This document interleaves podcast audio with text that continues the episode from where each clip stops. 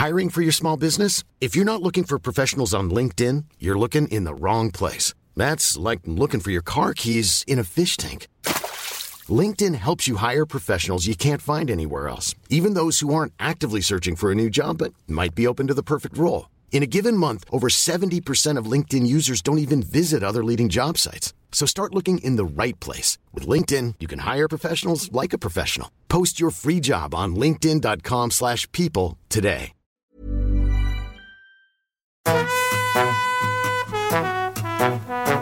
Hola, estás escuchando De piel a cabeza. un recorrido por tu salud con Ana y Rosa Molina. Porque sabemos que el conocimiento es la mejor medicina.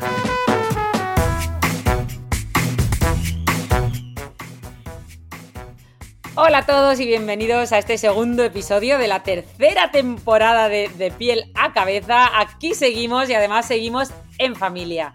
Y eh, hablando de familia, resulta que nuestro patrocinador de hoy es el seguro de vida Contigo Familia de Nacional Nederlanden, que ya sabéis que evoluciona con nosotros en todo momento. Eso significa que en función de nuestras necesidades lo podemos cancelar, modificar, contratar nuevas coberturas adicionales para estar siempre protegidos, ¿verdad, Rosa?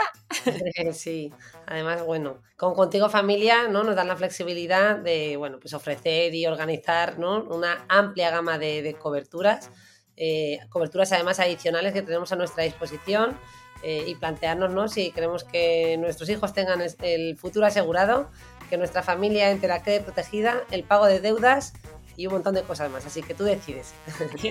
Claro que sí. Y si, y si os animáis y lo decidís, eh, ya sabéis que podéis contratarlo y tenéis mucha más información sobre el seguro Contigo Familia de Nacional en Nederlanden en nnespaña.es o llamando al 900 300 066. Así que muchísimas gracias a Nacional en Nederlanden y al seguro Contigo Familia por apoyar historias como la de hoy, temas como el de hoy, que son temas, eh, pues bueno, yo creo que vitales, ¿no? Como todos esos cambios que se producen no solo en la apariencia física, también en nuestra eh, gestión emocional, en nuestra salud mental ante un diagnóstico de cáncer, ¿verdad, Rosa? Sí, sin duda, que es el, tema de psicooncología, ¿no? El que yo creo que da, podríamos tratar muchas cosas. Hoy nos vamos a centrar un poquito más en lo que nos han pedido, ¿no? Que es cómo impactan los cambios físicos que puedan venir derivados de un proceso oncológico, cómo impactan en, nuestra salud mental, cómo lo podemos afrontar mejor y también cómo impactan, ¿no? En este caso, sobre todo en, el, en todo lo que tenga que ver con la piel, ¿no? Pues sí, porque al final todos los cambios en la apariencia física, que además muchas veces aparecen con frecuencia de, de enfermedades o en este caso de tratamientos oncológicos, al final pues son una fuente de estrés, ¿no? A, a la que los pacientes pues se tienen que enfrentar, ¿no? Y yo creo que esa capacidad de cada uno para aceptar y adaptarse a estos cambios, pues al final repercute, ¿no? Directamente en cómo está emocionalmente, eh, cómo está su calidad de vida, cómo funciona a nivel personal, a nivel familiar, social e incluso laboral, ¿no?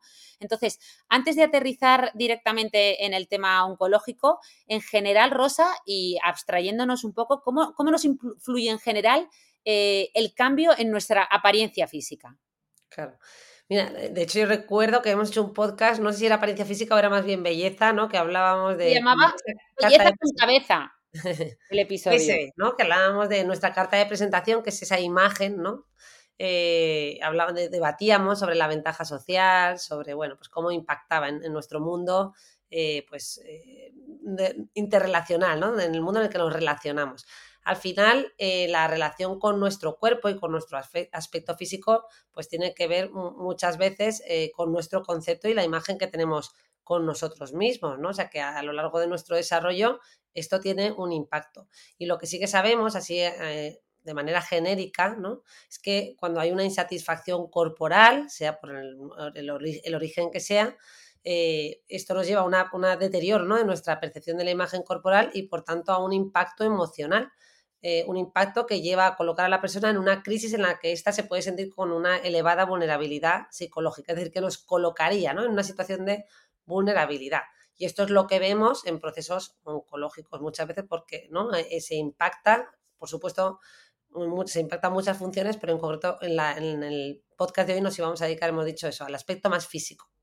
Sí, además, Rosa, todos estos cambios pueden ser temporales o permanentes, ¿no? Lo cual entiendo que va a, tener también un impacto impacto, eh, valga la redundancia, en el impacto que van a producir, ¿no? Claro, claro, yo creo que, bueno, nosotras lo vamos a abordar de una manera genérica, pero que todo hay que cogerlo con matices, ¿no? Porque habrá cambios que sean temporales, como puede ser la caída de cabello o alteraciones en la piel, otras pueden ser más permanentes, ¿no? Como el resultado de una cirugía, una cicatriz, una amputación.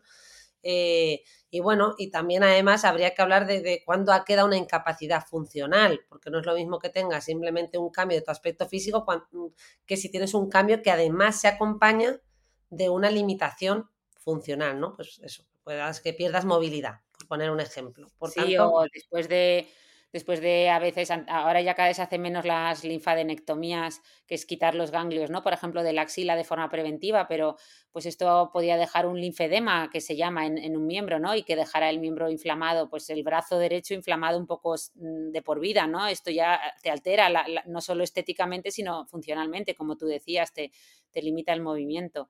Eh, pero bueno, antes, antes de seguir, Rosa, y ya que has mencionado la imagen corporal, ¿cómo podemos definir exactamente la imagen corporal?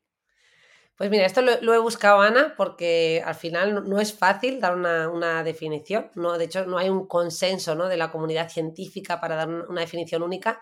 Cogiendo la definición de un autor, ¿no? que es Reich, eh, o Reich, no sé cómo se pronuncia, eh, este lo considera un constructo multidimensional, ¿vale? Que hace referencia a cómo nos percibimos, imaginamos, pensamos y sentimos, bueno, perdón, y nos comportamos con respecto a nuestro propio cuerpo. ¿Vale? Podríamos decir, por tanto, eso, repito un poco de una manera diferente, o sea, que, que al final incluye tanto la percepción que tenemos de nuestro propio cuerpo, de cada una de las partes del cuerpo, así como del movimiento de nuestro cuerpo, de los límites de este, de cómo experimentamos subjetivamente nuestro cuerpo, de los pensamientos, los sentimientos y valoraciones que hacemos en torno a este y cómo nos comportamos y cómo lo, bueno, nosotros leamos lo, mm, las derivadas cognitivas, ¿no? O los sentimientos que este nos, nos evoca. Claro, el, el, cómo nos comportamos respecto a nuestro cuerpo en función de la imagen sería un ejemplo muy claro, serían los trastornos de la conducta alimentaria, ¿no? Que son personas que perciben su imagen de una manera, ¿no? Eh, y en función de eso tratan a su cuerpo de una manera, pues por ejemplo, haciendo restricciones alimentarias o al revés, o, provocando vómitos, etcétera, ¿no? En el caso de... No, en un ejemplo más cotidiano puede ser que tú no estés a gusto con tu cuerpo y tiendas, por ejemplo, a evitar o a ocultar ciertas partes de tu cuerpo. Ah. ¿no? O sea que sin necesidad de que tengas un trastorno, en realidad, ¿no? Todos eh, tenemos una serie de, de, comportamientos, incluso a veces rituales, en la forma en la que nos relacionamos, ¿no? Tapamos, escotemos ciertas partes que nos incomodan. Qué bueno eso, me estoy acordando del podcast que también grabamos sobre eh, imagen corporal, que fue el de complejos veraniegos, eh, y en ese estuvimos hablando de una cosa que, me gustó mucho, que era pues eso, como, como muchas veces eh, tu percepción cambia cuando ni siquiera ha cambiado nada en tu cuerpo, es decir, pues te pegas una comilona y aún está la comida en tu estómago, nos contabas, me acuerdo, y tú ya te sientes más gordo, ya te ves, al espejo y te ves a lo mejor más grande, ¿no? Y, sin embargo, la comida aún está casi, la estás tragando aún, pero, ¿verdad? El sentimiento de culpa te hace sentir ya que has roto de otra manera. más gordo, ¿no? Sobredimensionas. Eso. Oye, ¿y qué mm. diferencias hay eh, ante otras alteraciones de la imagen corporal? Eh, o sea, y las debidas a causas médicas como pueda ser un proceso oncológico, ya aterrizando esto un poquito más. Claro, ¿no? Una alteración de la imagen corporal, como podría, ya que has mencionado los trastornos de conducta alimentaria, ¿no? Como podría haber en una persona que pues tiene una anorexia frente a alguien que realmente tiene un proceso oncológico. Bueno, o, una, o también mencionamos en otro podcast la dismorfofobia, ¿no? Una alteración de la percepción de tu imagen. Pues a ver, en el primer caso estaríamos ante defectos podríamos decir, o imaginados o reales, pero leves, ¿no? Que pues en la dismorfofobia decíamos que a veces puede haber, no sé, si tienes una dismorfofobia con respecto a tu nariz, pues puedes percibirla, o sea, puede haber una anomalía en tu nariz, pero que sea leve, pero para ti está sobredimensionado, ¿no?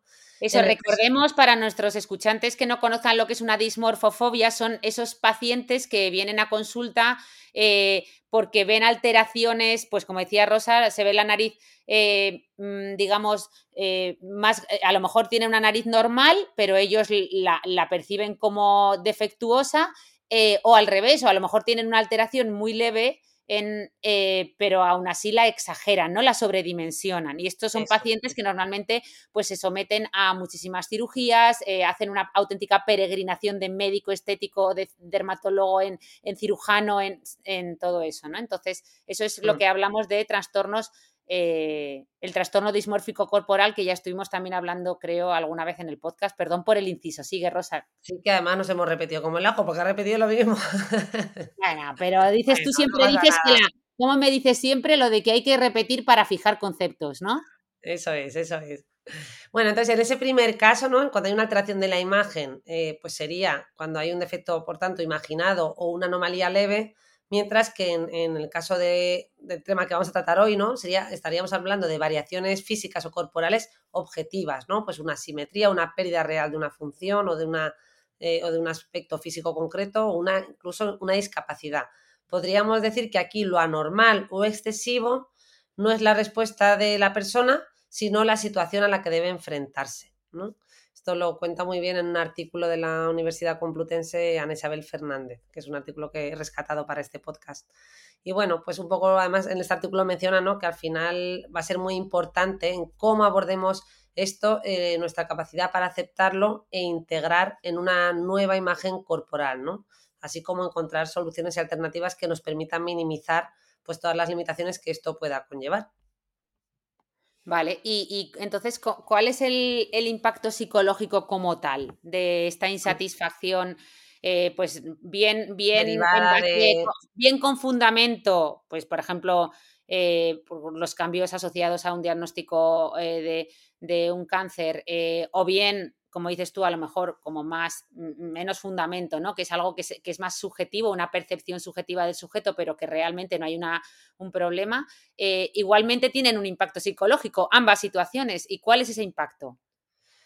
Bueno, aquí podemos como enumerar varios puntos, ¿no? Pues por un lado, ese impacto puede, puede ser sobre nuestra autoestima, ¿no? Nos produce una menor autoestima que impacte sobre nuestro autoconcepto, sobre nuestros problemas de, bueno, más que problemas, sobre nuestra propia identidad, ¿no? Como que no nos reconozcamos en ese cuerpo o lo vivenciemos como que estamos perdiendo feminidad, por ejemplo, en el caso de, un cáncer de mama. También nos puede provocar ansiedad, nos puede provocar problemas sexuales, síntomas o trastornos depresivos.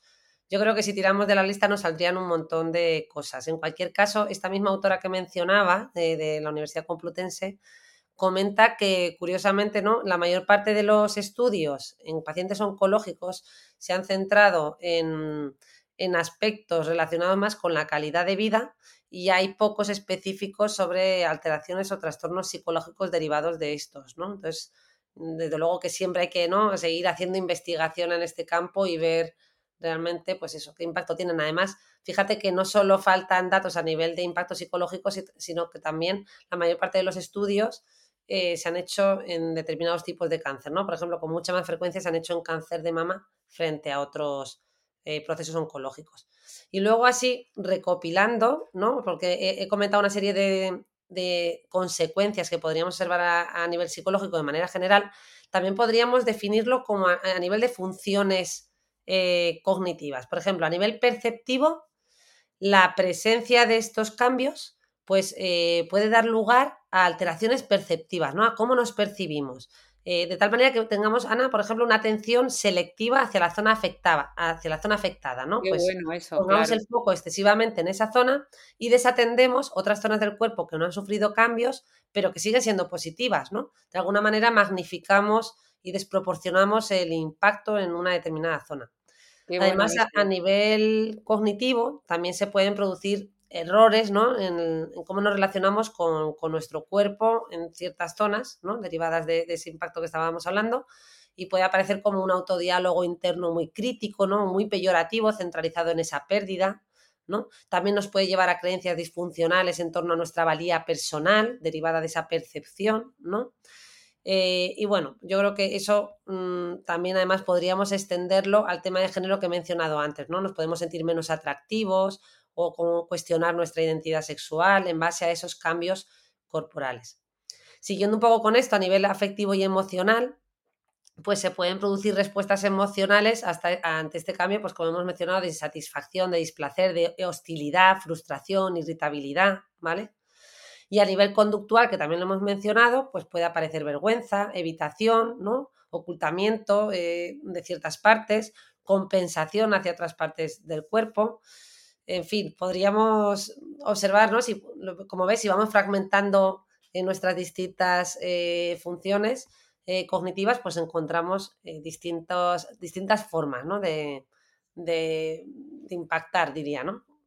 Claro, claro, me ha gustado mucho esta clasificación que nos has hecho de a nivel perceptivo, a nivel cognitivo, eh, a nivel más afectivo, más emocional, a nivel de conducta, de, o sea, cómo todo esto va teniendo eh, un impacto en todas esas pequeñas parcelitas de nuestra salud mental que, que claro, que lo has explicado muy bien, pues, eh, y has puesto un ejemplo pues, muy interesante del tema de género, porque muchas veces, en, claro, en, los tratamientos, pues, por ejemplo, de cáncer de mama y otros, pues, claro, hay cambios en la textura de la piel, eh, por el tema hormonal, pues, mm, se pueden acumular eh, grasa como, lo, como lo acumula a lo mejor otro género que no es el tuyo y sentirte, pues, que pierdes erotismo, sensualidad, o sea, que que yo creo que son temas que, podríamos estar hablando muy interes o sea, durante mucho tiempo porque al final, y esto me ha gustado mucho también ese, ese hincapié que hacías de a nivel conductual, como muchas veces nos,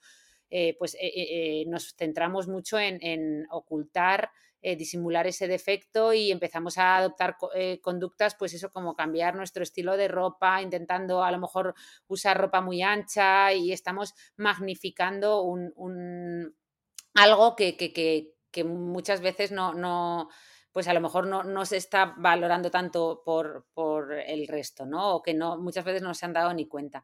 Pero entiendo que al final todos estos, estos a todo este impacto que, que nos viene de golpe en, nuestra salud mental tendrá unos determinantes, ¿no? Habrá unos factores que, en, que hagan que unas personas, pues a lo mejor les afecte más en la conducta, a otros más en, a nivel afectivo, o a unos les afecte más, a otros menos. ¿A cuáles son estos factores que van a determinar ese impacto en nuestra salud mental de, de, estos cambios pues, que se producen? Yo creo que aquí todos los oyentes se pueden imaginar que hay un montón de variables, ¿no?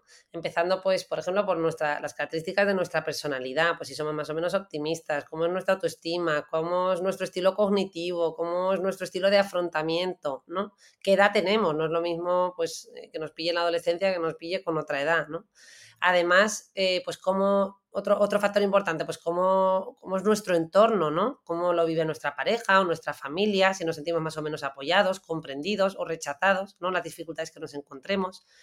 Además, por supuesto, pues también va, a depender del propio cambio físico, ¿no? No va a ser lo mismo un cambio físico que sea más visible y muy notable, por ejemplo, en, la cara o ¿no? en toda el área de la cabeza. Claro, mm. frente a otros que estén más ocultos, o sea, también va a depender, por tanto, de la localización, también del grado de discapacidad, ¿no? Que decíamos antes, también de la duración, ¿no? Si es temporal o es permanente en fin, podríamos mencionar más cosas, ¿no? Pues eh, las, influencias sociales y culturales, ¿no? ¿Cuál es el modelo estético predominante en esa sociedad? Eh, las experiencias eh, que hayamos tenido previamente en nuestro medio familiar, en nuestras relaciones. En fin, como ves, hay infinitos factores y eso es lo que hace que la forma en la que lo afrontemos sea y totalmente individualizada, ¿verdad? Aunque podamos em, ver ciertos patrones que hemos mencionado antes, que se repiten y que podemos un poquito clasificar a la hora de reaccionar, en realidad cada sujeto va a presentar una, respuesta muy individualizada, ¿no? Eh, no sé si quieres que, abordemos así algún... Sí, hombre, ya aprovechando que yo me dedico al tema mm, más externo, ¿no? Que yo soy médico externista, es decir, dermatóloga, que ya sabéis que la piel refleja, pues fíjate, esto es un gran ejemplo, ¿no? El tema del cáncer es un gran ejemplo de cómo muchas veces los dermatólogos somos la, eh, eh, establecemos diagnósticos que la gente dirá, bueno, ¿cómo, ¿cómo, ha sido el dermatólogo el que ha hecho el diagnóstico de, un cáncer? Pues, por ejemplo, porque a esta persona le ha, le ha cambiado el color de la piel, ¿no? O porque le han aparecido unas lesiones que nosotros sabemos que son lo que llamamos síndromes paraneoplásicos, por ejemplo, pues son enfermedades cutáneas que aparecen en el contexto de, un, de un cáncer, ¿no? Entonces, em, más allá de eso, eh, es decir, que lo, que lo, que quería decir con esto es que los dermatólogos somos como médicos internistas, pero en este caso externistas, es decir, al final eh, la piel es un reflejo de todas las enfermedades de, eh, a nivel global de que se dan en nuestro cuerpo y se reflejan, ¿no? Entonces, eh, uno de ellos muy típico es, el cáncer. Entonces, si quieres, podemos ahondar un poquito en esos cambios físicos, ¿no? Porque entiendo que efectivamente, pues, por ejemplo, ahora me ha gustado mucho esas peculiaridades que establecías en cuanto a, que, a la localización, al grado de, funcionalidad que, asocian y sobre todo también la duración. Es decir, estamos asistiendo hoy en día que con las, tenemos la, suerte de que, bueno, que frente a la quimioterapia tradicional, hoy en día tenemos terapias moleculares dirigidas, tenemos inmunoterapia, y la verdad es que eh, la esperanza de vida de los pacientes con cáncer ha mejorado de forma exponencial y muchos cánceres, hoy el otro día en el simposio que, en el que estuve dando una charla, en el simposio de cáncer de piel de la Fundación Ramón Areces, eh, pues compañeros míos que, mm, llevan también unidades de melanoma y de oncología cutánea, hablaban de cómo pues hoy en día muchos de esos cánceres se han, han pasado de ser un diagnóstico pues eh, agudo en el sentido de, bueno, que muchos pacientes no sobrevivían a que ahora la enfermedad oncológica, el cáncer se ha convertido pues eh, en una enfermedad más crónica, ¿no? En algunos casos, que, oye, que, que, nos va a acompañar a lo mejor durante toda nuestra vida, pero no nos va a provocar eh, el fallecimiento y nos va a permitir vivir muchos años, ¿no? Entonces, eso, es un, eso son noticias muy, muy buenas, pero entiendo que eso también prolonga estos cambios en el tiempo y a lo mejor pues eh, el tener una, gestión emocional, eh, como, como, decías, pues hay gente que lo, que lo, que lo afronta como con más optimismo, ¿no? O, incluso lo, lo, socializa más o lo comparte más, pues todo eso entiendo que, influye, ¿no? Claro. Si quieres, eh, podemos desgranar alguno de los puntos. El primero sería, entonces, un poco eso, profundizando en qué, con el componente físico y de localización y de discapacidad que nos produce, eh, lo que sabemos es que, lo que los enfermos o las personas que mayor riesgo de desarrollar problemas psicológicos y sociales tienen son aquellos que presentan eh, una mayor deformidad y disfunción física, o sea, la palabra disfunción, ¿no? O sea, al final, eh, si tengo un cambio físico, pero además se acompaña de una pérdida de función corporal, en estos casos lo que se ha visto es que casi la preocupación por el aspecto físico a veces incluso pasa a un segundo plano, ¿no? O sea, desde luego tengo una vivencia muy negativa y puedo sentirme muy frustrado, pero el aspecto físico pasa a un segundo plano. Pero luego dentro de los cambios físicos en general, sin, disfunción, ¿vale? Eh, pues parece que, como decíamos, que en la zona de cabeza y cuello, que es la parte más visible, que es la parte en la que, ¿no? con la que más interactuamos, más responsable esa interacción social, de la comunicación y de nuestra expresión emocional, eh, pues parece que los cambios en estas mm, regiones corporales, claro, suponen un ataque más directo a nuestra propia identidad ¿no? Eh, personal e incluso eh, pues puede afectar más a nuestra autoestima con respecto a otras partes corporales. Yo cuando revisaba esto, Ana, me acordaba y yo, y yo pensaba, bueno, estos cambios que pueden ser derivados de un proceso oncológico, por supuesto también me venía a la cabeza pues los retoques estéticos, ¿no? Que también tienen precisamente esos riesgos, que muchas veces pues eh, uno se hace un cambio estético facial eh, con mucha alegría, ¿no? Porque generalmente lo que va buscando es arreglar un defecto, pero también esto en ciertos casos eh, puede llevar a un cambio muy notable en su rostro, ¿no? Y, e impactar, en vez de positivamente, pues en un cuestionamiento de su propia identidad, ¿no? Y un impacto que puede ser negativo para la propia autoestima. Por eso yo cuando viene alguna persona que se quiere hacer algún retoque estético así más, ¿no? más llamativo, eh, pues eh, que a lo mejor viene a pedir información o porque viene a derivado cirujano, eh, pues sí que suelo recalcar esto, ¿no? Intentar reflexionar con la persona sobre cómo puede evolucionar, ¿no? Cómo se va a ver luego en el espejo, aunque esa nariz o ese, no sé, o, e, esa boca tan deseada, pues luego mm, pueda cambiar, ¿no? Mucho su aspecto. Sí, tota-, totalmente de acuerdo. Me ha gustado muchísimo esto que has dicho sobre el, impacto en la función, porque, porque es, eh, eh, estoy totalmente de acuerdo. Eh, y yo lo he experimentado y lo he visto en pacientes que vienen a lo mejor más preocupados al principio por las consecuencias estéticas, pero pues efectivamente luego se dan cuenta que, si la, función a veces se ve afectada y eso impacta mucho. Y por eso sea, por eso precisamente si, si analizas un poco hacia dónde va el terreno de la oncología en, en todos sus campos, eh, cada vez vamos hacia tratamientos quirúrgicos más radicales, eh, o sea, al revés, menos radicales. O sea, intentamos, em, pues antes hacíamos cirugías en un cáncer eh, pues mucho más agresivas, enseguida, bueno, no enseguida, siempre cuando era necesario, pero pues por ejemplo hacíamos cirugía del ganglio centinela como diagnóstico o se hacían linfadenectomías, es decir, lo que contaba antes, se todos los ganglios de una zona de forma preventiva, es decir, todo este tipo de cirugías eh, se siguen eh, practicando cuando son necesarias, pero siempre se, el, como el campo más eh, médico en el sentido de medicación ¿no? ha, evolucionado tanto, pues gracias a Dios cada vez se hacen cirugías mucho más controladas y obviamente la repercusión tanto en la función como en la estéticamente pues es menor, ¿no? Y esto ha sido un avance yo creo que muy importante. Pero hablando de avances. Que por cierto, perdona Ana que te interrumpa, solo una cosita. Que por poner un ejemplo, porque estamos todo el rato diciendo la función y no hemos puesto ningún ejemplo. Por función, una, ¿no? Que se, una que se puede alterar podría ser pues, la función respiratoria o la dificultad para tragar, ¿no? Esa limitación física o, la, o la derivada de una amputación de un miembro. estas limitaciones funcionales tienen un impacto muy importante.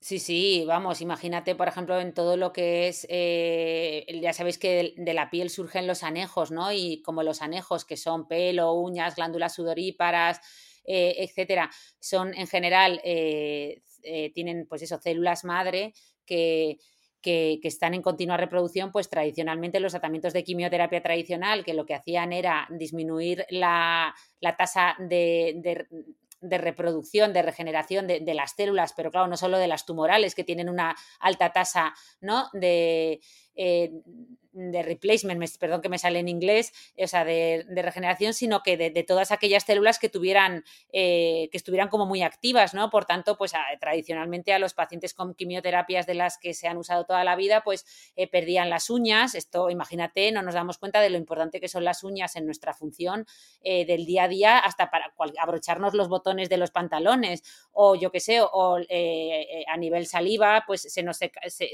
tenían serosis, ¿no? Famosa eh, serosis mm, de, de, los pacientes oncológicos que teníamos que, pues, que poner saliva artificial, colutorios especiales. Bueno, y en muchas ocasiones lo tenemos que seguir usando. O sea que hay muchas, muchas alteraciones en la función, además funciones muy del día a día que, que a veces no somos ni conscientes ¿no? De, de, la importancia que, que, se ven alteradas, sí. Mm. Bueno, si quieres, Ana, siguiendo un poco con todo esto, eh, estamos diciendo, ¿no? Entonces, las variables que influyen en cómo impacta un cambio de este estilo, eh, hemos mencionado la reacción del entorno y el apoyo que recibimos, ¿no? O que percibimos. Porque, em, claro, al final la imagen corporal la conformamos a lo largo de, de nuestro proceso de desarrollo y en función de la interacción que establecemos con los demás. Podemos decir que no es totalmente fija ni inamovible, ¿no? que va a poder ir variando en función de las experiencias de la vida. Eh, y por eso, pues, la aceptación y el apoyo por parte de familiares y amigos, pues sin duda alguna, pues también juega un papel importante, ¿no? A la hora de facilitar esa aceptación de nuestra nueva imagen corporal, ¿no? Porque ante esa nueva imagen, pues podemos tener sentimientos de vergüenza o temor al rechazo, ¿no? Por parte de las personas que nos rodean y esto nos lleva a lo que habíamos mencionado antes de evitar, ¿no? Cierta, eh, o sea, podemos llevar a ocultar o a evitar el contacto social. Así que ese es un punto importante y también I'm Sandra, and I'm just the professional your small business was looking for. But you didn't hire me because you didn't use LinkedIn jobs. LinkedIn has professionals you can't find anywhere else, including those who aren't actively looking for a new job but might be open to the perfect role, like me. In a given month, over 70% of LinkedIn users don't visit other leading job sites. So if you're not looking on LinkedIn, you'll miss out on great candidates like Sandra. Start hiring professionals like a professional. Post your free job on linkedin.com/people today. Life is full of awesome what ifs and some not so much, like unexpected medical costs. That's why United Healthcare provides Health Protector Guard fixed indemnity insurance plans to supplement your primary plan and help manage out-of-pocket costs. Learn more at uh1.com. Bien, no solo la, eso, lo que las personas que nos rodean, sino también la disponibilidad y acceso a recursos necesarios, ¿no? Pues puede ser que, que, no, que, no, tengamos acceso a una prótesis, por ejemplo, adecuada, ¿no? Pues el tener ese acceso, desde luego, sería un factor en positivo. Además, eh, también la valoración del significado que hacemos cada uno con respecto a esa alteración física concreta. O sea, el significado que le atribuimos, ¿no? Uno puede imaginar que, por ejemplo, una cicatriz en la cara, pues para una persona puede hacer tambalear su autoestima, ¿no? Eh, y constituir un recuerdo como muy negativo y permanente que nos recuerde a la enfermedad o que nos recuerde a la muerte, mientras que para otra persona esa misma cicatriz podría ser un sinónimo de vida, ¿no? Y representaría la posibilidad de control o la posibilidad de curación de su enfermedad. Eh, y esto además de las cicatrices en este, quizás en este sentido metafórico más eh, bonito, lo hemos mencionado en otros podcasts con lo del el arte japonés del kintsugi, ¿no? Ese reparar eh, pues, em, pues, distintos objetos que, se han roto, repararlos, pero marcando muy bien las zonas de, ruptura, de rotura ¿no? de, ese objeto, pues eh, poniéndolas más bonitas con polvo de oro y de plata. ¿no? Así que bueno, pues eso es un, factor que, que, va a influir, ¿no? O sea, la interpretación que hacemos, la valoración, también las asunciones y creencias que cada individuo tiene con respecto a la imagen corporal, que, que a su vez, como mencionábamos, pues está influido por los factores sociales y culturales. En fin, no sé si pues seguís ya, Ana, o nos no, no, no, antes de, antes de que sigas, déjame decir una cosa que has hablado de la, importancia de la reacción del entorno y el apoyo social percibido, ¿no? Y yo creo que esto es algo súper importante que, que, que, no somos conscientes hasta que sucede y, es de lo más importante. Al fin y al cabo, somos seres hipersociales, lo sabemos por los, por los libros de Sapiens, de Hariri, de, eh, ¿no? Entonces, al final, por ejemplo, hay, una, hay un detalle que, que, yo no era consciente hasta que, bueno, pues que empecé a ser dermatóloga y es que, por ejemplo, ya sabéis que con la quimioterapia tradicional, pues a los pacientes se les caía todo el pelo, ¿no? De, de la cabeza, además de forma brusca, ¿no? Eh, muchos pacientes ya lo sabían y como sabéis, pues eh, previamente planifican y se, y se afeitan la cabeza, ¿no? Pues hay un gesto muy bonito, no solo bonito, sino que yo creo que es importantísimo y es que en muchas ocasiones los familiares de esa persona que se va a afeitar la cabeza se afeitan la cabeza con ella, ¿no? Entonces, pues es muy típico que, oye, me toca tal día empezar la quimio, me voy a afeitar la cabeza este día. Bueno, pues no solo se lo afeita el paciente, sino sus familiares, ¿no? Pues eh, como símbolo de, oye, aquí estamos, ¿no? Perdón que hasta me emociono, pero ese como lo he visto en consulta es algo que a mí personalmente me, me parece un apoyo social muy importante y sobre todo del entorno más cercano, que no, a ver, es muy simbólico, que no hay por qué afeitarse la cabeza para apoyar a un familiar eh, que esté pasando por algo así, ¿no? Pero, pero es un ejemplo de, de, de esa solidaridad tan, tan bonita que, muchas veces eh, emociona y es muy importante, ¿no? A la hora de, apoyar a, una persona que está pasando por esto, ¿no? Sí, sí, me ha gustado mucho, sin duda. Mm. De hecho, fíjate que no sé si quieres abordar ahora otro tema, pero estaba pensando yo, ¿no? Digo, ahora me va a preguntar qué es lo que nos hace más resistentes, porque unas personas pues lo llevan mejor, otras personas pues les cuesta más, ¿no? Ya, bueno, ya hemos visto que es que influyen tantos factores que no podríamos en realidad reducirlo a, a tres cosas. Pero bueno, eh, quizás esta pregunta a veces la formulamos eh, con respecto a las características de personalidad, ¿no? La gente nos dice, bueno, en cuanto a personalidad, ¿cuáles son los factores que más nos protegen, ¿no? Eh, y justo uno de los factores que más nos protegen es eso, el, sentimiento de pertenencia a un grupo, ¿no? Con la disposición de ayudar a otros y de pues, sentirte que perteneces y que recibes y te beneficias del apoyo mutuo, ¿no? Ese es un, un punto. De ahí la importancia que existen las asociaciones de pacientes con cáncer, vamos, la Asociación Española contra el Cáncer, etcétera, porque al final es eh, gente que, que, da un apoyo impresionante y que son y que han pasado por lo mismo que tú o están pasando. Te, bueno, perdón por el inciso, pero quería, quería poner en valor las asociaciones de pacientes que hacen una labor espectacular en, todas las enfermedades y sobre todo en el, en el cáncer. Necesitamos ese apoyo. Mm. Bueno, y luego otros factores, así otras características protectoras de, repito, más respecto a la parte más de personalidad, pues sería que ¿no? nuestra capacidad para ser flexibles, para adaptarnos a a las distintas situaciones, nuestra capacidad para tener más habilidades de solución de problemas, ¿no? Solución cuando hablamos de solución de problemas nos referimos a ser capaces de encontrar varias alternativas ante, un mismo dilema, ¿no? Ante una misma situación adversa. Además, pues eh, parece que las personas que son más resistentes pues eh, tienden a percibir más los cambios como una oportunidad de crecimiento personal, ¿no? Como este ejemplo también que veíamos de la cicatriz, ¿no? Como podíamos percibirlo de una manera o de otra. Y también se ha visto que las personas con una personalidad más resistente, pues tienen lo que se llama un locus de control interno. Locus de control interno es básicamente eh, sentir que, que, tienes capacidad para influir en lo que te sucede, ¿no? Que locus de control externo sería lo contrario, en plan, no hay nada que yo pueda hacer, esto es el destino y ya no hay nada que yo pueda hacer, ¿no? En el locus de control interno tengo un sentimiento de autoeficacia y de confianza en mí mismo para cambiar el rumbo de los acontecimientos, ¿no? Hacia nuestras propias metas y nuestra capacidad para persistir, etcétera. Así que, bueno, yo creo que podemos decir un poco, esos serían los rasgos, de una personalidad resistente que nos permitirían reaccionar con una menor intensidad emocional ante estos cambios ¿no? de, la, de la apariencia física. Seríamos más capaces de movilizar y optimizar nuestros propios recursos para ese aceptar el cambio y superar esta, esta nueva situación, ¿no? Hay autores que le llaman este el... concepto, perdona, eh, que te corte un nanosegundo, lo de personalidad resistente. Además es como muy de pandemia, ¿te acuerdas del resistiré? Eh, yo creo que ahí todos aprendimos lo que era también un poco este tipo de personalidad, esta personalidad resistente, me encanta ese concepto.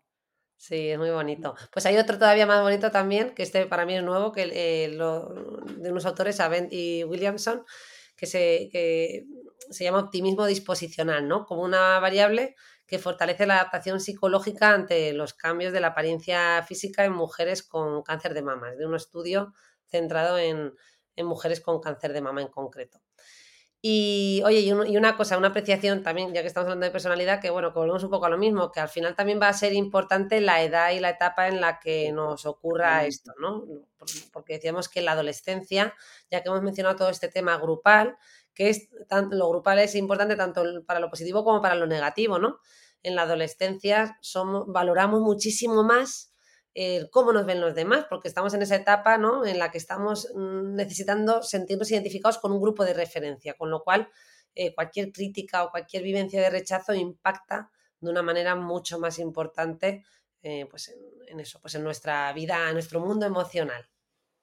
Sí, sí, totalmente. De hecho, yo esto, eh, esto, perdón, que estoy hablando ahora mismo, entramos en el campo aviso de la medicina basada en la evidencia o evidencia anecdotal, como le llamo yo. O sea, esto es totalmente opinología, pero, pero sí que la, evidencia, evidencia, la evidencia, medicina basada en la evidencia, o sea, si la E, eh, cuando la gente empieza a contar su experiencia personal. No, pues yo en consulta, pues aquí estoy yo, como dice Cristina, ¿verdad? Mitre, como abuela cebolleta, contando una percepción personal que tengo en consulta y es que es verdad que hay muchas pacientes que, pues a lo mejor el tema, por ejemplo, de la reconstrucción del cáncer de mama, ¿no? Que vienen a veces y aún no se han puesto las prótesis o han pasado ya unos años desde, desde, que les quitaron a lo mejor la mama y no se han tatuado la aura, eh, o sea, el, el, complejo areola-pezón y, y, les digo, bueno, pero venga, vamos a acelerarlo y las veo como sin prisa, bueno, tú tranquila, si yo mi, estoy muy bien en mi pareja, como diciendo, esto tampoco es algo que a mí me afecte y sin embargo a lo mejor muchas veces en gente más joven sí que los, o sea, obviamente depende de muchísimos factores, pero sí que este factor edad también lo he podido comprobar en consulta, ya digo, basado en la evidencia anecdotal, completamente anecdótica, que no tiene por qué ser así, ¿eh? Pero bueno, eh, cuando hablamos de trastornos de la imagen corporal eh, asociados a los cambios físicos en pacientes oncológicos, eh, en concreto, mm, ¿cómo podemos afrontar esto? O sea, ¿cómo... ¿Qué nos puedes...? O sea, ¿cómo podemos afrontar? ¿Cómo podemos ayudar, no? ¿Quieres decir sí, eso. O sea, ¿cómo podemos mm, echar, o sea, ya un poco aterrizando un poco al modo ya más receta, más, más, mm. no consejo, que yo sé que tú lo, odias, pero ¿cómo podemos... Sí, bueno, yo si quieres te, digo un poco los procesos por los que tiene que pasar la persona, ¿no? O sea, a ver, mm. un poco los objetivos, como si fuera, eh, como si lo viéramos desde la consulta, ¿no? Eh, los objetivos que nos marcamos es que esa persona pueda aceptar la pérdida o el daño corporal que ha sufrido, ¿no? Y esto implica que tiene que hacer un duelo, ¿no? Pues un duelo que hemos dicho otras veces, ¿verdad? Que el duelo no es solo que fallezca alguien, sino que es un duelo, es un, un proceso eh, por el que pasamos cuando perdemos algo, ¿no? En este caso, pues, eh, pues es un daño, un cambio físico. Además, otro de los objetivos va a ser eh, conseguir una buena integración social y promover el apoyo social, ¿no? Porque por lo que ya hemos mencionado, no nos vamos a repetir. Además, tratar de poner en práctica y potenciar los propios recursos de afrontamiento, ¿no? Que tenga esa persona que nos permitan minimizar el impacto que va a tener este cambio físico, ¿no? También esa persona tendrá que pasar por el desarrollo de esa imagen corporal nueva, aceptarla e integrarla, ¿no? O sea, integrar esa nueva representación mental. Eh, con lo cual también será un punto importante, eh, pues potenciar, ¿no? Utilizar estrategias que nos ayuden a potenciar la autoestima de esta persona y el sentimiento de valía personal, ¿no? Pues eso, eh, antes mencionábamos el ejemplo de que tendemos un poco a hiperfocalizar y poner nuestro foco en ese único defecto físico que que hay gente que a lo mejor con un único defecto que pueda ser una cicatriz, eh, su vivencia sea ¿no? de total eh, minusvalía y, de, y, ¿no? y cómo lo interpreta todo lo que construye en torno a esa cicatriz puede ser eh, muy grande. Bueno, pues vamos a poner el foco en otras partes y en otras, ¿no? En, otra, sí, en otros aspectos. a nivel, Ana, también ya profesional, los, en salud mental, pues se utilizan también técnicas cognitivo-conductuales, ¿no? que serían un poquito más del aquí y ahora y trabajar con cómo podemos afrontar esto, eh, pues eso como el propio nombre indica, pues a nivel más cognitivo y también a nivel de conducta. Y luego está también el consejo psicológico, ¿no? el counseling. Eh, así como personas de a pie y familiares, pues yo creo que esto lo hemos mencionado en otros podcasts. Al final lo que mejor funciona desde luego es eh, pues, entender a la otra persona, estar ahí, apoyarla, pues em, sobre todo reconocer sus, vivencias eh, y escucharle, ¿no? Yo creo, y bueno, sobre todo el sentido común, porque todo este acompañamiento y esa aceptación pues va a tener eh, un impacto muy positivo, como hemos visto, en que, en que esa persona pues evolucione positivamente. me, total, me ha gustado mucho esto, estos pasos porque además me han recordado mucho a, a los de cualquier duelo, ¿no? al final pues un diagnóstico y una alteración, o sea, un diagnóstico como el cáncer y una alteración en, nuestra imagen y eh, muchas veces en la función de nuestro cuerpo, a lo mejor aguda, ¿no? Como pueda suceder, eh, o permanente. Eh, al final es, un duelo que tienes que, hacer, ¿no? Entonces me ha gustado mucho todo esto que has dicho de, bueno, pues aceptar esa pérdida, intentar eh, poner en práctica, ¿no? recursos de afrontamiento y en este sentido, igual que en un duelo, pues por ejemplo, por una ruptura amorosa o por la muerte de un familiar, siempre te dicen que la autoeficacia es muy importante, pues yo me quedaría quizá con ese concepto, ¿no? Que nos has trasladado acordándome de un paciente que le llamaba el bicho al cáncer siempre que venía y ahí sigue, ahí sigue dando vueltas después de 15 años y al principio él hizo yo, yo, noté como, pues, al principio tuvo un impacto brutal para él el diagnóstico y hizo como ese, ese parte de duelo, pero enseguida vi que es como que se vino para arriba, o sea, se vino para arriba y empezó a hablar en tercera persona del cáncer, empezó a hablar como del bicho, como si no fuera con él, el bicho no va conmigo, me decía, ¿cómo va el bicho? El bicho, el bicho, el bicho, el bicho cada vez más pequeño y, yo fui notando, o sea, se, se iba haciendo un superhéroe él mismo, o sea, es que era como, como e, e, esa autoeficacia que, desarrolló de yo puedo con esto, eh, voy a poner todo lo que esté en mi mano, o sea, un poco ese, concepto de estoicismo de lo que no puedo cambiar ahí no me meto y confiaba en los médicos y, toda esa parte que, pero todo lo que estaba en su mano para para, bueno, bueno, bueno, cómo se puso las pilas y, un saludo porque desde aquí, que él sabe perfectamente de quién hablo. Eh, Así que, que nada, oye, ¿y qué pasa? ¿No vamos a hablar nada de mi tema, de la imagen como tal, de, de, de, la piel? ¿Eso para otro podcast o para este? Lo que quieras. Yo creo que podemos decir alguna pincelada, ¿no? Y ya terminamos con eso, ¿o qué? Venga, pues venga, vamos a Si quieres, cuéntanos tú ya a nivel más específico. Hemos hablado de, de impacto físico en general, de impacto emocional, de mm, los cambios que puedan derivarse de un proceso oncológico tú que estás en el campo de la dermatología y además has trabajado en el campo en concreto de, ¿no? de, la oncología por el tema del melanoma, Ana, cuéntanos un poco cuáles son los cambios más habituales en la piel. Pues sí, porque mira, Rosa, yo además me eh, las tres especializaciones así que más que tengo eh, o las tres aspectos que más he trabajado en dermatología son la dermatología oncológica, que yo en la Fundación Jiménez Díaz durante muchos años he llevado la unidad de melanoma y cáncer de piel, también he hecho muchísima y me he especializado en dermatología estética y en tricología, que son como yo creo que tres de las cosas que, que, suceden a, estos pacientes, ¿no? Entonces, efectivamente, mira, los tratamientos oncológicos en general, la mayoría, eh, al final terminan afectando a la piel, ¿no? Y los efectos adversos que vemos más frecuentes en la piel debido a, a, estos tratamientos principalmente, aunque también a la enfermedad como tal, pues son principalmente erupciones, eh, estos pacientes suelen tener también muchísima sequedad en la piel, mucho picor, eh, a veces tienen fotosensibilidad con el sol, como decíamos antes, también tienen daño a los anejos cutáneos, principalmente al pelo y las uñas. Eh, también las mucosas, que no se nos olvide que la piel en determinadas zonas del cuerpo se transforma en una piel modificada que se llama mucosa, pues por ejemplo en el interior de la boca, en el interior de la nariz, en el interior, o bueno, en, nuestros genitales, en el ano, y todas esas mucosas que a veces no, no somos conscientes eh, pues, pues cuando se dañan, ¿no? Cuando se altera su función, pues puede ser muy molesto, ¿no? Pues esa sequedad, esa falta de saliva para, para tragar, para, la saliva es súper importante, ya lo hablamos en un episodio de este podcast, para digerir los alimentos, para percibir el sabor, ¿no? Y para, para incluso para hablar necesitamos saliva, ¿no? Entonces todo todo eso influye y también obviamente mm, todo el campo de la radioterapia. Al final se produce también en la piel una radiodermitis, mm, que viene de la palabra radio eh, derm, que es piel, y itis, que es inflamación, una inflamación de la piel debido a esa radiación ¿no? a la que la sometemos. Entonces, bueno, todos estos cambios, como tú muy bien decías, conllevan unos cambios en la apariencia física, pero también unos cambios a nivel funcional, ¿no? Pues eh, que, muchas veces, pues como tú decías, tienen un impacto incluso, incluso mayor, ¿no? Hmm. Oye, y Ana, ¿qué consejos le podemos dar a, ya que tú me haces la trampa de los consejos, me voy directamente parte, a, a, alguien que está pasando por un tratamiento oncológico en el antes, el durante y después de ese tratamiento? Pues sí, sí, lo primero es que...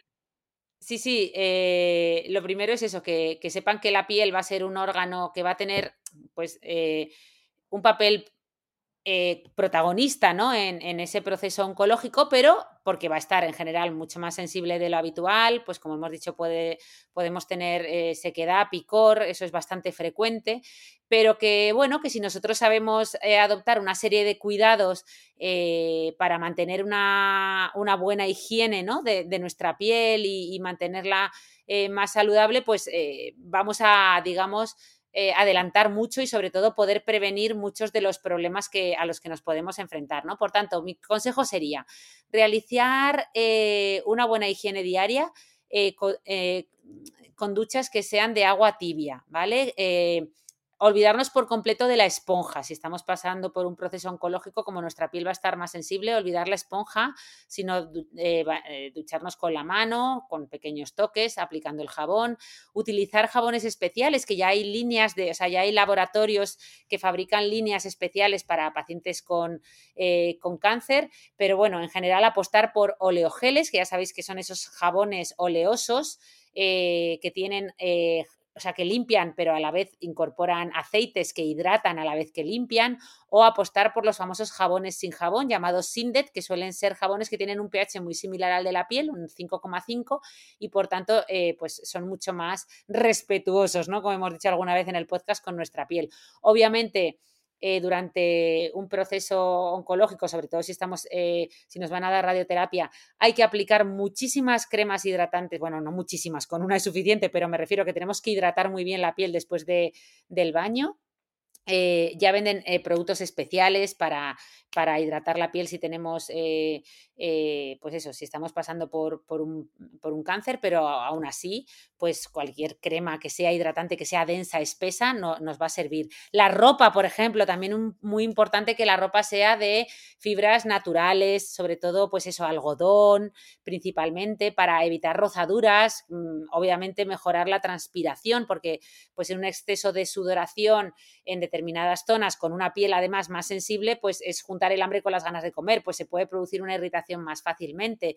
Y ya sabéis que en el momento que hay sequedad o algo de inflamación en la piel, aparece el picor. Y ya sabéis que si nos, que el, comer y rascar solo es empezar, pues si la piel nos pica y nos rascamos, pues nos va a mm. picar más, ¿no? Entonces, bueno, este círculo vicioso se puede cortar, como hemos dicho alguna vez, aplicando cremitas hidratantes un poco frías en la zona donde nos pique y también tenemos cremas con corticoide, antihistamínicos, ¿no? Para ayudar a controlarlo. Vale. Oye, y con todo esto que nos has contado, eh, ya con esta pregunta acabamos. Mm. Eh, ¿Qué mejorías puede esperar un paciente con cáncer que comienza un tratamiento dermatológico? Pues a ver, eh, a ver, puede, puede esperar principalmente cambios, ya sabéis que eh, pues cuando hablamos de cómo percibimos el envejecimiento, pues nosotros hablamos que cualquier persona envejece eh, en base a tres parámetros ¿no? principales, por simplificando mucho, en el sentido de que por un lado eh, perdemos calidad de la piel, también nuestros volúmenes de la faciales se van modificando y también se puede alterar, pues empiezan a aparecer arrugas, ¿no? Pues esto puede pasar con, después de un tratamiento oncológico, ¿no? Pues, mm, o, durante, es decir, podemos notar que perdemos luminosidad e hidratación en la piel, pues a lo mejor que nuestra piel se vea más cetrina, más apagada. Eh, podemos notar, pues eso, que perdemos eh, algunos compartimentos grasos de la cara, pues eh, empeoran, ¿no? Y a lo mejor pues vemos el, que hemos perdido un poco de pómulo, o se marca más el hundimiento de los ojos, o nos notamos con más flacidez, o como decíamos antes, eh, pues eh, mm, vemos más arrugas o, manchas, ¿no? Entonces, eh, en ese sentido, en muchas unidades oncológicas hoy en día hay talleres de maquillaje, ¿no? De maquillaje que se llama corrector, pues es un maquillaje un poquito más especial que nos puede dar un plus en momentos en, que, en los que queremos pues enmascarar, ¿no? Pues muchas veces no necesitamos, sabemos que, que estos cambios van a ser temporales y queremos algo pues más, mm, más para ese momento, Pero bueno, también hay veces que, por ejemplo, mm, se pierde el pelo, ¿no? Hablábamos, eh, o, se pierde, por ejemplo, el complejo pezón y tenemos que, pues necesitamos tirar de la micropigmentación o del microblading famoso para dibujar unas cejas o dibujar una areola, un pezón. Eh, en general, lo que tenemos que saber es que en muchos eh, hospitales ya existen unidades específicas de dermatología estéticas enfocadas a este tipo de pacientes, donde se pueden realizar tratamientos con láser, con luz pulsada, con radiofrecuencia, con rellenos de hialurónico, eh, por ejemplo, ¿no? Pues para restaurar esos volúmenes, para para todas estas cosas. Y, una pincelada final que sí que me gustaría, y con esto ya terminamos de verdad, te lo prometo, es el tema de de, la caída del pelo en estos pacientes, ¿vale? Porque mm, en los pacientes oncológicos el, e, e, el, problema principal con el que todos vienen, o por lo menos la mayoría, eh, es, es, la pregunta del millón. Todos te, te preguntan, doctora, ¿pero voy a perder el pelo o no? Esta famosa alopecia se llama en medicina profundo efluvio anágeno, porque claro, se pierde el pelo en la fase de anagen, que es la fase de crecimiento en la que se encuentran la mayor parte de los folículos pilosos de nuestro cuerpo. Por eso la caída es tan súbita, porque lo que hacemos es dañar directamente las células madre del folículo que estaban en crecimiento. Y la mayoría de folículos están en esa fase, ¿no? Entonces, la mayoría de, de quimioterapias tradicionales producen alopecia, ¿vale? Pero esto no es ni mucho menos ya tan común con, eh, con las nuevas terapias que tenemos, las terapias moleculares dirigidas o la inmunoterapia. Entonces, en general, eh, esto se ha reducido muchísimo, ¿vale? Y además también hay que entender que esta alopecia, si se llega a producir, porque, bueno, pues nos tienen que poner alguna quimioterapia de las tradicionales, pues lo importante es saber que eh, es reversible, ¿vale? El, pelo empieza a recuperarse generalmente al mes de suspender el último ciclo de tratamiento. Es verdad que al principio podemos notar que el pelo presenta características diferentes al original, ¿no? Eh, pues a lo mejor tiene un aspecto más estropajoso, a veces incluso sale la primera tanda de pelo blanco, ¿no? Pero poco a poco va recuperando el mismo aspecto del que tenía y además hoy en día, gracias a las técnicas de enfriamiento capilar que pueden realizarse incluso desde casa, hemos logrado reducir este tipo de alopecia en un gran porcentaje de los casos. Ya sabéis que estas técnicas de enfriamiento capilar, seguro que muchos habéis visto esos cascos de enfriamiento, que parece el casco de una moto conectado a un sistema de enfriamiento, pues lo que hacen es que eh, nos ponemos eh, este sistema de enfriamiento del cuero cabelludo durante el tratamiento con la quimioterapia y eso hace que como que adormece un poquito a la vascularización del folículo piloso, ¿no? Entonces hace que, llegue como menos eh, cantidad de quimioterapia a, esos folículos pilosos del cuero cabelludo, porque esa zona está como más dormida, está como congelada, ¿no? Eh, entonces esto, pues oye, también ayuda y además ayuda, como muy bien empezábamos este podcast y ya terminamos con esto, a disminuir ese impacto psicológico de encontrar pelo en la almohada de, forma eh, progresiva, ¿no? Por eso también, como decíamos, pues muchos pacientes, oye, pues optan, dicen, mira, para estar todos los días viendo cómo eh, esto es como un martirio, ¿no? Que cada día veo pelo en, la almohada y veo pelo en todos lados, pues mira, voy a, cortar por lo sano, voy a afeitarme, voy a empezar a usar un pañuelo, una peluca, lo que sea, mientras tanto, eh, y ya, pero sabiendo siempre, siempre que vamos a, recuperar el cabello, ¿vale? Y con esto termino. Perdón por el rollo. Nada, está fenomenal. Yo creo que es una información muy valiosa y que muchas veces la gente pues no, siempre conoce, ¿no? Eh, dicho el famoso microblading y yo me acuerdo que no fue hace tantos años que me enteré que se hacían todas estas cositas, ¿no? De lo de la areola mamaria y tal. Mm, son claro, recordemos... Si uno has pasado por un proceso así, a lo mejor ni te lo has... Claro, no te has para pensarlo. Claro. Podemos tatuar las cejas también y sobre todo eso que que micropigmentación es más como a base de micropuntitos y microblading ya sabéis que es como dibujar el pelito como tal, ¿no? Mm. Pues nada, Ana, muy interesante todo. Yo espero que esto haya ayudado a muchos de los oyentes que nos han solicitado este tema, ¿no? Y yo creo que podríamos contar muchísimas más cosas, pero nada, el tiempo ya llega a su fin. y bueno, seguro que nos van a ir mandando más propuestas y, podremos abordarlo en, en podcast sucesivos. Así Nada, nada, para, para, los que seáis nuevos en esta tercera temporada o para los que queráis refrescar conocimientos o queráis profundizar en estos temas, ya sabéis que tenemos, como hemos dicho, los capítulos de belleza con cabeza, tenemos el de complejos veraniegos, tenemos el de dedicado al pelo, otro dedicado a a, las mucosas también, o sea que os animamos a escuchar otros capítulos. Y si después de 52 minutos de grabación que llevamos ya, tenéis ganas de, de saber un poquito más y habéis llegado hasta aquí. Así que nada, muchísimas gracias a todos, os esperamos en el próximo capítulo y ya sabéis que si os ha gustado y nos dais alguna estrellita en iTunes o, en Spotify, que ahora se pueden poner también estrellitas en Spotify, o nos dejáis algún comentario en YouTube, que muchas veces no nos da tiempo a contestaros, pero os leemos y nos, encanta. A mí cada vez que me llega una notificación al email de te han dejado un comentario en YouTube, me emociono, o en iBox, o sea que y los leemos todos. Eh, pues os lo agradecemos mucho y ya está, ¿no? Rosa, despide tú el episodio, venga. Nada, pues que muchas gracias a todos por aguantar este episodio que prometía ser media hora, pero que nos hemos vuelto a ir a una hora y que nos vemos el próximo viernes. Hasta el próximo viernes. Hasta luego. Adiós, adiós.